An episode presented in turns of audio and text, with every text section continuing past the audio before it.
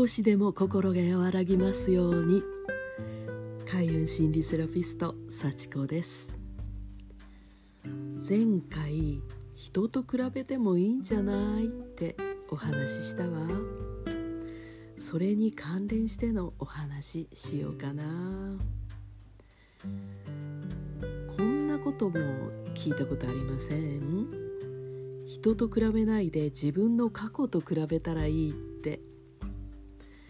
これを聞いたクライアントさんがね今の方が以前より良くないんです。私昨日より今日今日より明日少しでも進歩したいって頑張ってきたのにっておっしゃるんですよね。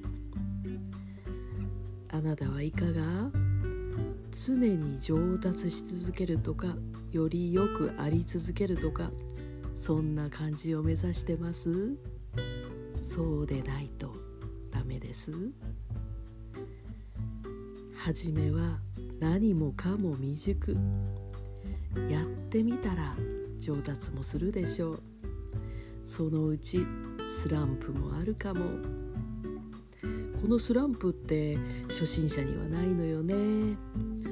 少しは上達したから訪れるのよね。階段には上りと下りがあるわ。踊り場だってあるわ。